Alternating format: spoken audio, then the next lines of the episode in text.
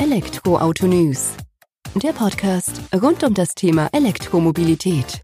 Mit aktuellen Entwicklungen, Diskussionen, Interviews und vielem mehr. Ich bin Sebastian und freue mich, dass du bei der aktuellen Folge des Elektroautonews.net Podcast eingeschaltet hast. In der heutigen Folge setzen wir uns mal wieder mit der E-Mobilität auseinander. Im Mittelpunkt stehen Argumente statt Klischees. Denn statt Vorurteile und halbgarer Weisheiten soll es darum gehen, diese typische Argumente von Elektromobilitätsgegnern nicht mit ebenso ähnlichen klischeehaften Antworten vom Tisch zu fegen.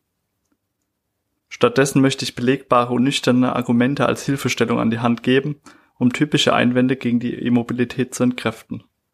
Künftig würde ich das Ganze dann im Rahmen einer Diskussion hier im Podcast nochmals aufgreifen wollen. Gerne auch mit anderen Argumenten und Ansichten widmen wir uns zunächst nun einer Auswahl an Argumenten statt Klischees für die E-Mobilität. Eins vorab. Die Grundvoraussetzung. Ruhe bewahren. Ganz gleich, ob es nun um Genfood, Geschlechterrollen oder Grundeinkommen geht. Bei jedem argumentativen Schlagabtausch gilt die Regel, wer schreit, hat Unrecht. Aus diesem Grund sei auch Verfechtern der E-Mobilität ans Herz gelegt, selbst in hochemotionalen Debatten einen kühlen Kopf zu bewahren und sachlich zu argumentieren und wenn es gar nicht anders geht, die Diskussion eben zu beenden. Manchen Charakteren bzw. ihren Argumenten, in Anführungsstrichen, kann man nicht mit Vernunft beikommen. Wer etwa ernsthaft den Sound eines Verbrennungsmotors für einen Grund hält, E-Mobilität gänzlich abzulehnen, wird sich auch durch noch so sachliche Argumente nicht umstimmen lassen. Reichweite und Ladezeiten unausgereift. Dies dürfte wohl eines der ewigen Argumente sein, welches nicht so einfach verschwinden will. Und dennoch ist es eben so, dass sich am Markt etwas bewegt. Reichweiten von E-Autos kommen mittlerweile an die von Verbrennern heran, natürlich zu einem gewissen Preis. Auch dies lässt sich begründen, denn jede Entwicklung benötigt Geld, weil wir nicht in einem postkapitalistischen Utopia leben. Dieses Geld wird nur erwirtschaftet, indem genügend Menschen kaufen. Des Weiteren ist es so, dass beinahe jeden Tag neue Schritte bei der Entwicklung von kürzeren Ladezeiten bzw. größeren Reichweiten gemacht werden. Das geht nur durch das Geld, das mit den jetzigen E-Autos erwirtschaftet wird, beziehungsweise teilweise durch den Verkauf von Verbrennermodellen querfinanziert wird. Festkörperbatterien, 150 kW Ladestationen oder Akkuwechselstationen. All dies sind Entwicklungsfelder, welche ihren Teil zur Reichweitensteigerung und Ladezeitverringerung beitragen. Auf unserem Portal und auch auf anderen Portalen wie ecomento.de ecomento.de und electrive.net findet man regelmäßig Informationen zu Fortschritten auf diesem Gebiet. Stillstand und Pause in puncto Reichweite und Ladezeit sieht somit definitiv anders aus. Nicht unerwähnt bleiben sollte zudem die Tatsache, dass die Hälfte aller Arbeitnehmer weniger als 10 Kilometer zur Arbeit pendelt. Weitere 27 Prozent sind nach maximal 25 Kilometer am Ziel. Das schafft jedes am Markt verfügbare E-Auto, selbst wenn es nur zu Hause über Nacht geladen wird. Als potenzieller E-Autofahrer gilt es daher, sich auch ernsthaft mit den eigenen Anforderungen auseinanderzusetzen, um überhaupt festzustellen, ob man ein Reichweitenmonster sein eigen nennen muss. In den meisten Fällen eben eher nicht. Hohe Anschaffungspreise. Wer soll sich das leisten können? Sicherlich eine Frage, welche ihre Daseinsberechtigung besitzt. Allerdings sollte man hier auch nicht schwarz und weiß sehen. Wie, wie beim Verbrenner auch, gibt es verschiedene Preisstufen, die sich nach dem eigenen Anspruch an das jeweilige Fahrzeug richten. Grundsätzlich lässt sich durchaus festhalten, dass E-Fahrzeuge teurer sind als vergleichbare Verbrenner, was aber weniger am Fahrzeug selbst als vielmehr an der Batterie liegt. Dies ist aktuell Kostentreiber Nummer eins beim E-Auto. Man kann daher von ausgehen, dass künftig auch hier das kapitalistische Prinzip von Angebot und Nachfrage greifen wird. Mehr E-Autos senken den Preis des einzelnen Modells. Zudem trägt die Weiterentwicklung der Akkus dazu bei, dass auch hier die Preise sinken. Und dennoch gibt es bereits heute mit Fahrzeugen wie dem Microlino, dem Ego oder dem Sion von Sono Motors E-Autos, welche in einem preislich vernünftigen Rahmen liegen. Mehr geht natürlich auch beim E-Auto immer. Die Herstellung der Batterien ist umweltschädlich. Lithium-Ionen-Akkus, wie man sie heutzutage kennt, stehen stark in der Kritik, was ihre Umweltverträglichkeit betrifft. Vor allem seltene Erden, Kobalt, Lithium und so weiter stehen dabei immer wieder im Mittelpunkt der Diskussion. Nun könnte man in die andere Richtung argumentieren, dass auch Verbrenner nicht nur aus umweltfreundlichen Materialien hergestellt werden, wäre aber sicherlich nicht der richtige Ansatz.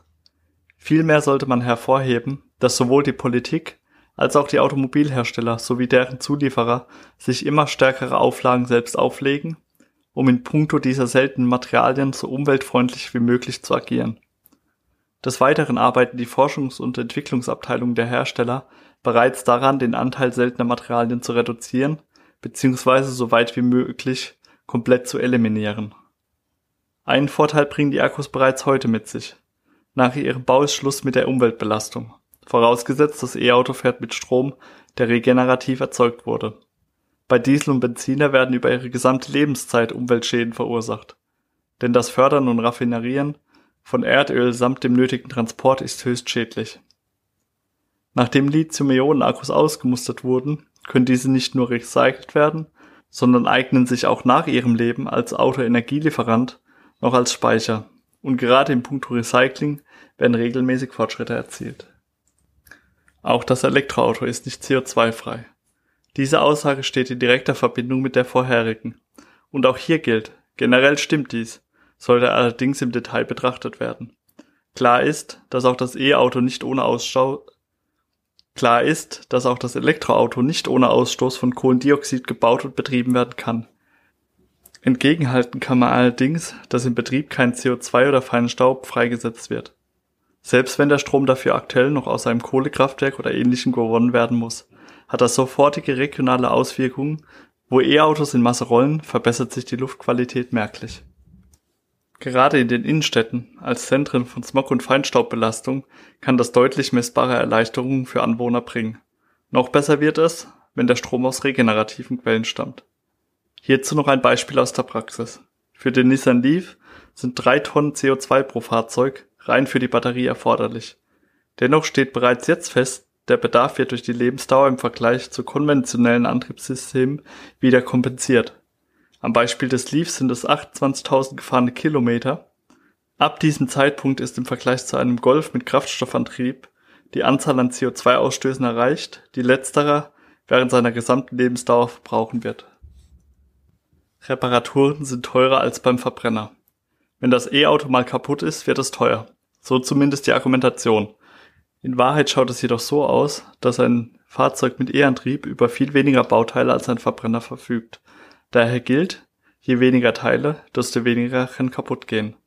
Ein Elektroauto verfügt weder über eine Kupplung noch Motor oder Getriebeöl und auch keine anderen Verschleißteile wie Zahn- und Keilriemen, Zündkerzen oder Frostschutzmittel werden benötigt. Somit sinken die Unterhaltskosten. Dieser Mangel an Verschleißteilen sorgt dafür, dass Wartungs- und Inspektionsarbeiten nicht nur seltener, sondern auch schneller und somit billiger durchgeführt werden können. Und wenn etwas kaputt geht, dann ist nicht nur die Fehlersuche schneller, sondern das Teil dank Blockbarweise auch noch schneller getauscht. Kommen wir zu den Shownotes und einem kurzen Outro. Persönlich hoffe ich natürlich, dass die Argumente etwas mehr Hand und Fuß haben, als Aussagen, die einfach in den Raum gestellt werden. Schlussendlich ist mir allerdings auch klar, dass man in beide Richtungen alles totreden kann. Aber zumindest für eine spontane erste Antwort hast du nun genügend Argumentationen an der Hand, um mit bekannten Vorurteilen oder Klischees gegenüber der E-Mobilität aufzuräumen. Ich hoffe natürlich auch, dass du diese zur Anwendung bringen kannst und dein Gegenüber überzeugen kannst. Und wenn nicht, hilft vielleicht eine Fahrt im E-Auto, wer weiß. Bevor die Folge nun allerdings zu Ende ist, hätte ich noch eine Bitte an dich. Sollte dir, sollte dir diese Folge gefallen haben, dann freue ich mich über eine Bewertung bei iTunes, Spotify und Co. oder eben dort, wo du unseren Podcast hörst. Und nun, bis zum nächsten Mal. Ciao.